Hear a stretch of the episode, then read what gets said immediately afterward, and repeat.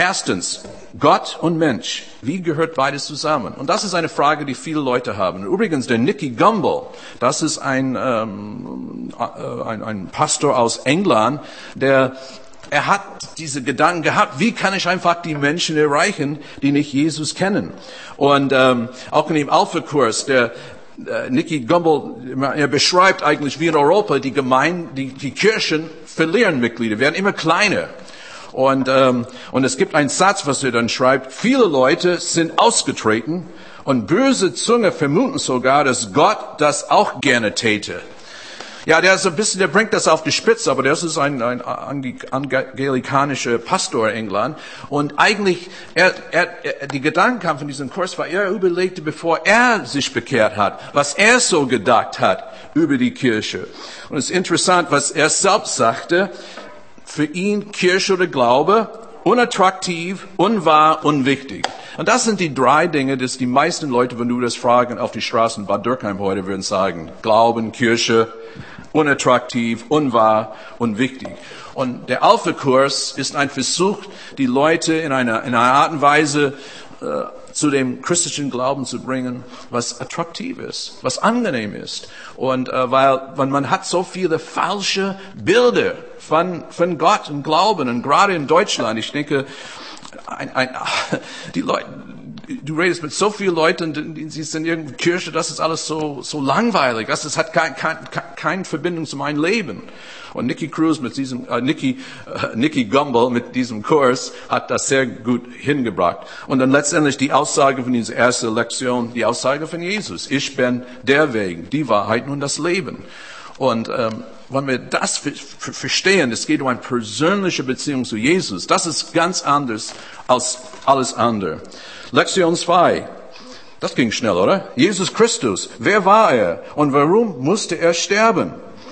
Und, ähm, und auch in unserem Alpha-Kurs, wir haben festgestellt, dass eigentlich, dass Jesus gelebt hat. Es gibt sehr viele historische Grundlagen dafür. Zum Beispiel Josephus, der war ein Historiker, der ähm, lebte so um 37 Jahre nach Christus. Er schrieb damals, und er war eigentlich nicht jemand, der glaubt, aber der sagt, Jesus war ein weiser Mensch, wenn es dann recht ist, ihn einen Mensch zu nennen, denn er war ein Wundertäter und ein Lehrer für die, die die Wahrheit mit Freuden annehmen. Er gewann viele Juden und viele Heiden als Gefolgschaft. Und, ähm, und dann praktisch Josef spricht auch von seiner Kreuzigung und dass seine Jünger glaubte an seine Auferstehung. So es gibt sehr viele weil manche sagen, oh, hat Jesus nie gelebt. Doch, historisch ist keine Frage, dass er gelebt hat. Und ähm, wie, wie man Jesus sieht, das ist vielleicht eine andere Frage. Aber wir wissen, ähm, dass er wirklich Gottes Sohn ist. Und da kam durch diese Lektion, er ist nicht im Grab geblieben. Deshalb feiern wir Ostern, gell?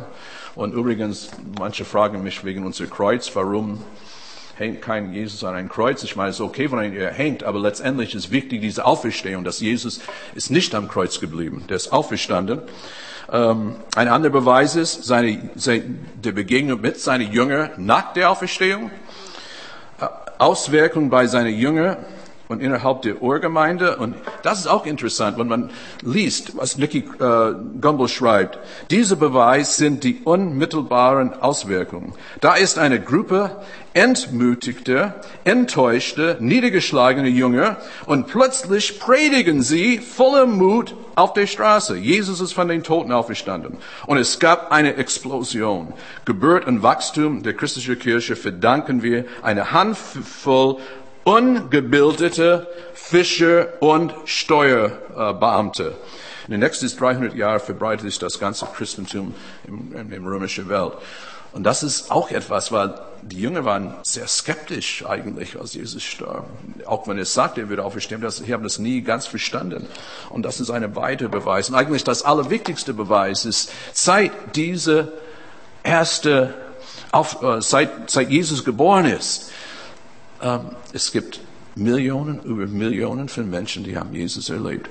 Wie die Melanie hat das so schön formuliert heute Morgen. Wisst ihr, es gibt Tausende über Tausenden von Menschen, die diese gleiche Erfahrung gemacht haben die letzte Woche in der ganzen Welt. Aus allen möglichen Nationen, aller möglichen Kulturen haben persönlich entschieden, Jesus nachzufolgen. Manchmal, das ist ein Prozess. Manchmal es geht über Monate, manchmal über Jahre, aber dann die Zeit ist reif und dann man trifft sich entschieden, diese Entscheidungen. Das ist auch ein großer Beweis, weil es gibt Millionen von Menschen, sie haben gesagt, hey, wir haben das erlebt. Man könnte sagen, die alle spinnen. Kann man nämlich sagen, die sind alle, ja, nicht alle da. Aber das ist für mich ein Beweis. Und äh, manche stellen die Frage, wie kannst du wissen, dass diese überhaupt gibt? Jemand hat jemand das, diese Frage gestellt. Und die Antwort war, ich habe gerade mit ihm heute Morgen gesprochen. Das ist durch das Gebet, diese Impuls muss man spürt, dass man weiß, Gott ist da. C.S. Lewis, ehemalig Atheist, der hat diese Narnia-Chronik geschrieben, äh, Märchengeschichten. Aber der hat sich für Jesus entschieden, so, so als er so ungefähr 50 Jahre war, äh, Professor von Oxford. Und er hat Folgendes äh, äh, geschrieben. Wir stehen also vor einer erschreckenden Alternative. Der Mann, über den wir reden, war das, was er sagte, oder er war verrückt, oder noch Schlimmeres. Offensichtlich war er aber weder verrückt, noch von dem Teufel besessen. Deshalb muss ich so eigenartig, erschrecken oder unwahrscheinlich es auch sein mag, die Ansicht akzeptieren, dass er Gott war und ist. Gott ist in diese äh, von Feind, äh, Gott ist in diese von Feind besetzte Welt gelandet in menschliche Gestalt. Ähm, ja, in diese, und das ist, wo es gibt nur diese Alternativen. Das ist, was Alpha wirklich rüber, ganz rüberbringt. Christsein, was heißt das? Das war auch ein Thema. Nummer drei. Und wir wissen, dass Christsein hat nichts mit äh, zu, Kirchenzugehörigkeit zu tun. Und das ist, was viele Leute nicht verstehen. Es geht um eine persönliche Beziehung. Ich finde es gut, dieses Einbar wegen dem Auto, gell?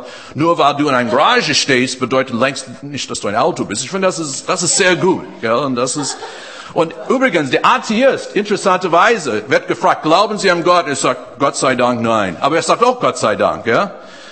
Interessanterweise, auf Englisch, die Amerikaner, ich weiß nicht andere Länder, aber es gibt, was wir nennen am Freitag TGIF, am Freitag. Thank God it's Friday. Ich habe festgestellt, die Atheisten sagen das auch. Thank God it's Friday. Danke Gott, dass es Freitag ist. So irgendwie, äh, ja, das ist schon, ähm, schon wichtig zu verstehen, was sie Glauben betrifft. Und dann und dann ist, was kam auch durch diese Lektion durch, ich muss mich persönlich für Jesus entscheiden. Niemand anderes kann die Entscheidung für mich abnehmen. Ich kann das nicht für mein Kind tun. Das Kind kann es nicht für die Eltern tun. Ich muss mich bewusst für Jesus entscheiden. Und Paulus macht das ganz klar in Römer 10 ab Vers 9. Denn wenn du mit deinem Mund bekennst, Jesus ist der Herr, und wenn du von ganzem Herzen glaubst, dass Gott ihn von den Toten auferweckt hat, dann wirst du gerettet werden. Wer also von Herzen glaubt, wird von Gott angenommen. Und wer seinen Glauben auch bekennt, der findet Rettung. Denn jeder, der den Namen des Herrn anruft, der wird von ihm gerettet. Das heißt, es ist ein Glaubensschritt, zu glauben, dass wirklich Jesus für meine Sünden gestorben ist, auch dass er auferstanden ist. Und auch dann das zu bekennen.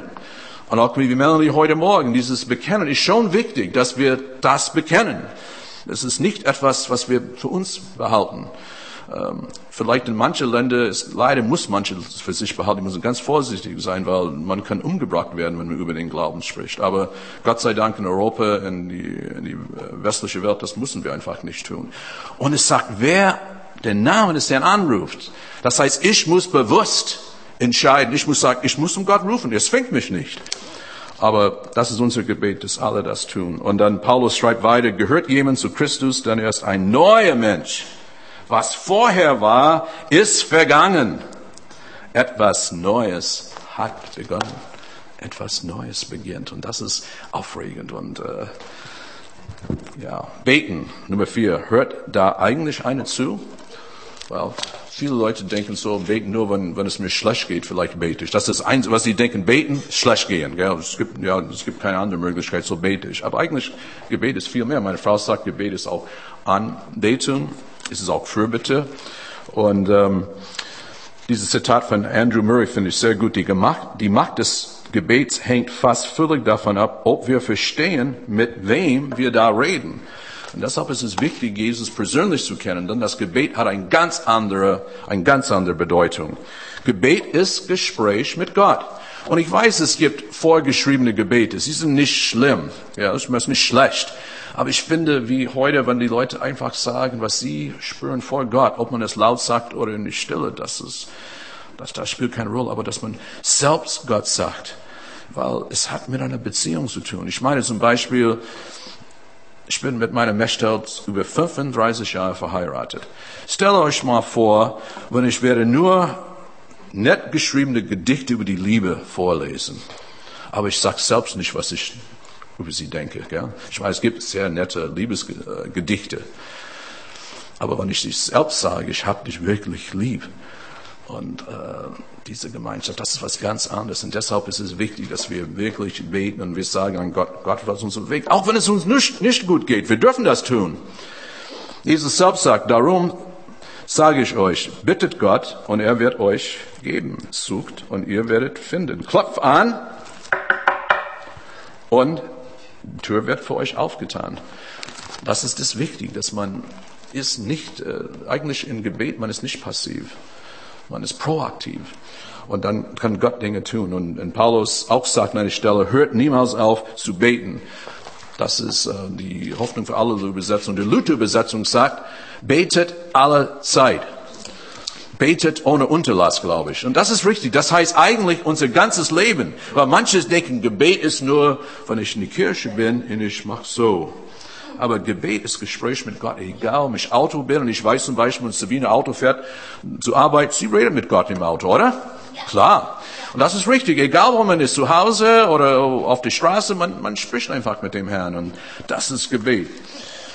Die Bibel kein Buch mit sieben Siegeln. Für viele Leute ist es so, das ist das Problem. Aber letztendlich die Bibel, wenn man wirklich sich mit der Bibel beschäftigt, man wird mehr und mehr verstehen, dass die Bibel nicht so kompliziert zu verstehen ist. Und Nicky Gummel sagt wieder, dass ähm, in seinem Alpha-Kurs, dass zum Beispiel Homer aus der griechischen Literatur ist in 40 Sprachen übersetzt. Shakespeare kannst du in 60 Sprachen auf der Welt lesen. Aber die Bibel ist in über 2000 Sprachen übersetzt. Teile von der Bibel in alle möglichen Länder dieser Welt. Und das immer noch, die Bibel ist der allergrößte äh, ja, Bestseller. Man schätzt, pro Jahr werden 44 Millionen Bibel in dieser Welt verkauft. Warum ist die Bibel so wichtig? Alle Schrift ist von Gott eingegeben und nützlich zu Belehrung, zu Widerlegung, zu Besserung, zu Erziehung in der Gerechtigkeit. So wird der Mensch Gottes zu jedem guten Werk bereit und gerüstet. Deshalb sein, deshalb ist die Bibel, dieses zu Besserung. Die Bibel hilft uns, wenn wir Gottes Wort lesen, gewisse Dinge, die machen uns einfach Mut. Ich finde schön, was unser äh, Stuttgarter Fußballer sagt. Die Bibel gibt mir Kraft, Freude und Zuversicht. Übrigens, der Kakao ist ein sehr überzeugter Christ. Gell? Der geht auch in Gemeinden wie unsere und erzählt einfach von, was er mit Gott erlebt hat. Gell? Und ich finde es einfach toll. So, für ihn ist, ist es eine Freude, Gottes Wort zu lesen. Martin Luther sagt, die Bibel ist eine Krippe, in der das Jesuskind liegt.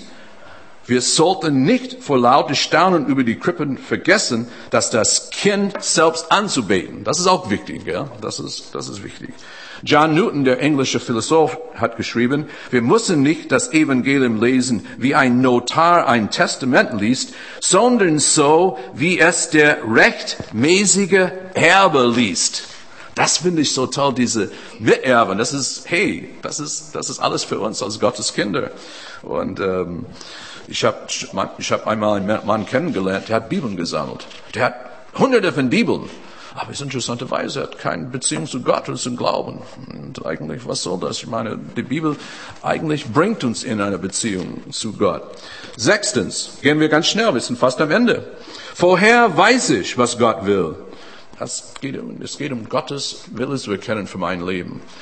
Ja, aber Gott will, dass wir seine Wille erkennen. Psalm 32, Vers 8. Ich sage dir, was du tun sollst und zeige dir den richtigen Weg. Gott wird uns das zeigen. Denn mein Plan äh, mit euch steht fest. Ich will euer Glück und nicht euer Unglück. Ich habe im Sinn, auch eine Zukunft zu schenken, wie ihr sie erhofft. Ich, der Herr, sage es. Das ist eigentlich, was Gott mit jedem Mensch vorhat. Er hat einen guten Plan mit unserem Leben. Manche können das einfach nicht begreifen, dass Gott kümmert sich oder macht sich Gedanken um mich. Doch, doch. Und er will das Allerbeste für uns. Und wir haben in dieser Lektion, wie, wie, wie Gott leitet uns, weil eigentlich nie, die meisten Leute werden nie eine Stimme von Himmel hören, äh, das sollst du machen, oder weißt du, das, das wird nicht passieren. Aber es gibt verschiedene Arten und Weisen, seine Wille zu erkennen. Gottes schriftlich festgelegte Wille. Es gibt Gedenken in die Bibel, die uns klar sagen, soll ich meine Steuer zahlen oder nicht? Das steht in der Bibel. Gibt es um Caesar, was ihm gehört? Gibt es um Gott, was Gott zugehört? Ähm, soll ich stehlen? Die Bibel ist auch ganz klar. Darüber nicht. Es gibt gewisse Dinge, du brauchst nicht nur zu beten. Das ist ganz klar. Soll ich die Ehe brechen? Überhaupt nicht. Nein, die Bibel ist ganz klar und wir halten uns an Gottes Wort in so viele, das ist eine Art und Weise, Gottes Wille zu erkennen. Das klappt nicht für jeden Bereich, aber für viele Bereiche ist schon festgelegt. Auch im Gebet. Wir können Gott fragen, was, Jesus sollte ich diese Arbeit annehmen oder nicht. Und ich glaube, Gott kann zu uns im Gebet sprechen. Der kann uns Frieden schenken. Impulse. Manchmal schenkt uns ein ganz starker Wunsch etwas. Du spürst, ah, ich habe so ah, diese Verlangen, etwas zu tun mit, mit, mit Kindern, die haben wenig Chancen zu Hause. Ja, man spürt das immer wieder. Und das ist auch eine Art, wie Gott Menschen führen kann. Auch Gott gebraucht Ratschläge von anderen Menschen, glaube ich das auch. Manchmal es gibt Leute, die auf einmal du hörst das, wow, das ist wirklich von Gott. Autoritäten in unser Leben. Manchmal Gott gebraucht einen Chef, Gott gebraucht manchmal jemand anderes.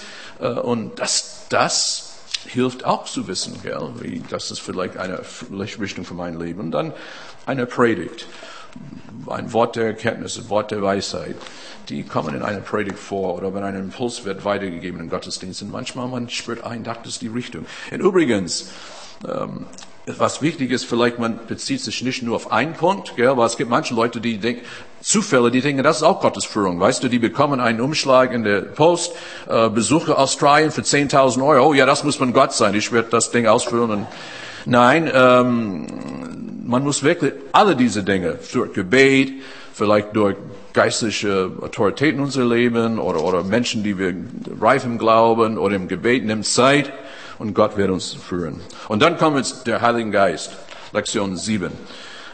Das eigentlich ist ein ganze Wochenende und wir haben das gemacht in einer Abend, wo, Annelie davon gesprochen hat. Jesus selbst sagt, und siehe, ich will auf euch herabsenden, was mein Vater verheißen hat. Ihr aber sollt in der Stadt bleiben, bis ihr ausgerüstet werden mit Kraft aus der Höhe.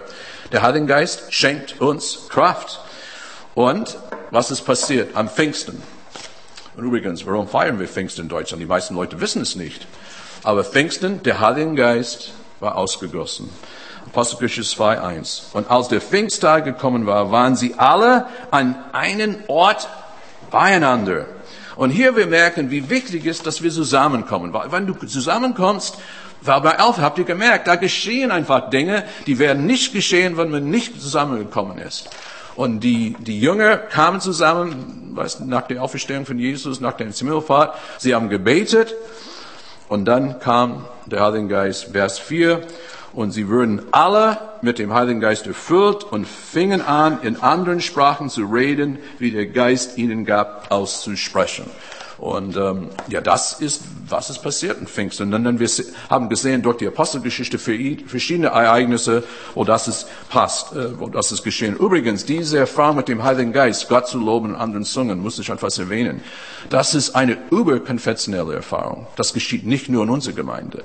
Das geschieht in alle Gemeinden, auch in Deutschland, in evangelische, katholische Christen. Es gibt alle möglichen Leute, andere Freikirchen, die haben diesen Erfahrung mit dem Heiligen Geist gemacht. Und für mich, das ist eine weitere Beweis, dass es wirklich stimmt. Weil man konnte nur sagen, ah ja, nur wenn es nur bei dieser eine kleine Gruppe gehört, und das ist so, klingt ein bisschen sektierisch. Aber es sind alle möglichen Christen haben diese Erfahrung gemacht. Und wir brauchen Kraft, um Jesus zu bezeugen. Das Haupt der Heiligen Geist. Wir brauchen Kraft für unser Glaubensleben. Es geht nicht im ersten Linie um die Zungen reden. Das ist schon wichtig, dieses Gebet, aber das stärkt nur unser Glauben. Darum geht es. Und der Heilige Geist hilft uns besser zu verstehen, wenn ich die Bibel lese. Das wird, es wird klar und deutlich, was meint die Bibel. Und Jesus selbst sagt, wann aber der Tröster kommen wird, denn ich euch senden werde vom Vater, der Geist der Wahrheit, der vom Vater ausgeht, der wird Zeugnis geben von mir. Von Kopf und Herz, wie mache ich das Beste aus meinem Leben? Das war von Freitagabend so. Alle haben das gut in Erinnerung. Ein paar Leute waren nicht da am Freitag, so ist es gut, dass ihr das mitbekommt. Wir wollen mit der Vergangenheit brechen. Paulus schreibt, passt euch nicht diese Welt an, sondern endet euch, indem ihr euch von Gott völlig neu ausrichten lasst. Nur dann könnt ihr beurteilen, was Gottes Will ist, was gut und vollkommen ist, was ihm gefällt.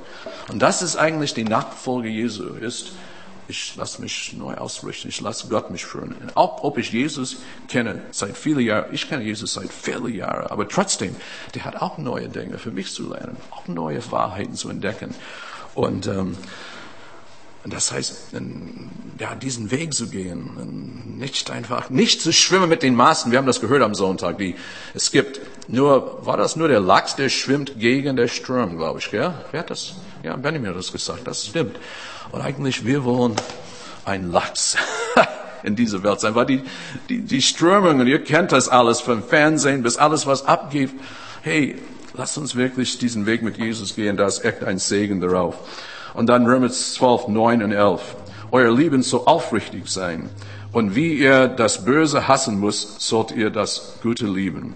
Bewältigt eure Aufgabe mit Fleiß und werdet nicht nachlässig.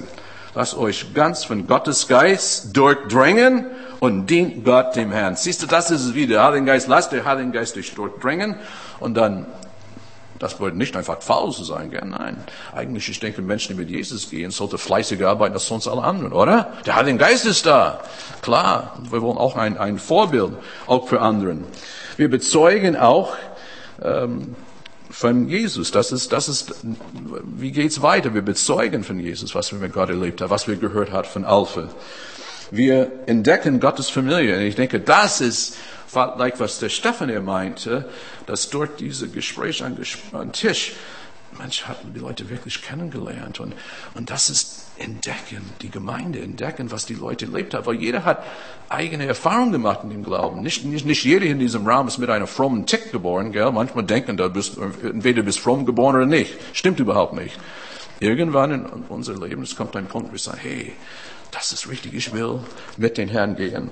Und eigentlich diese letzte Bibelstelle, das ist das Ende, ich habe es fast geschafft in 20 Minuten, denke ich, ähm, das ist das Wort, was diese Alpha-Klasse sollte mitnehmen. Dieses Wort finde ich so wichtig. Wie geht's weiter? Und jetzt, ich, ihr werdet auch die, die, am Ende von diese Blätter, was ihr bekommt, diese Bibelstelle ist da. Und ich möchte, dass ihr als äh, Alpha-Klasse Frühjahr 2012, ja, dass ihr dran denkt.